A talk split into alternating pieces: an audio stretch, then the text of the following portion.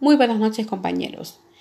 En el tema 3 de habilidades eh, digitales tenemos aquí unas preguntas eh, que hay que eh, analizar. La primera pregunta que dice, ¿la calidad de aprendizaje mejora con el solo empleo de recursos digitales? Sí, para mi parecer que sí, porque ya que muchos grupos han desarrollado estas habilidades como una cultura colaborativa. Eh, como segunda pregunta tenemos cuáles son los actores principales en el contexto educativo que deben desarrollar las habilidades digitales. ¿Por qué hacerlo?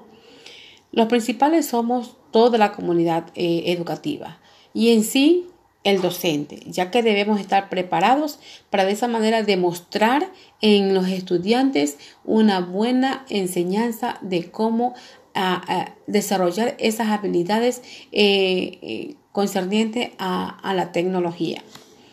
Tercera pregunta. ¿Cuáles son las oportunidades y desafíos que enfrentan el proceso de enseñanza-aprendizaje con la adquisición de las habilidades digitales?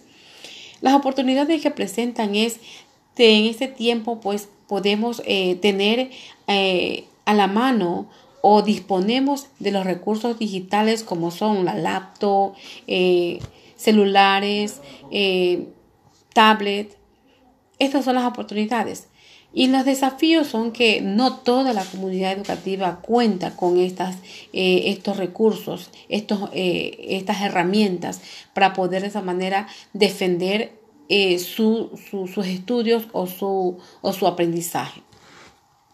En la cuarta pregunta que dice, el desarrollo de las habilidades digitales es un tema de manejo de dispositivos o es el diálogo de estos recursos con el contexto educativo.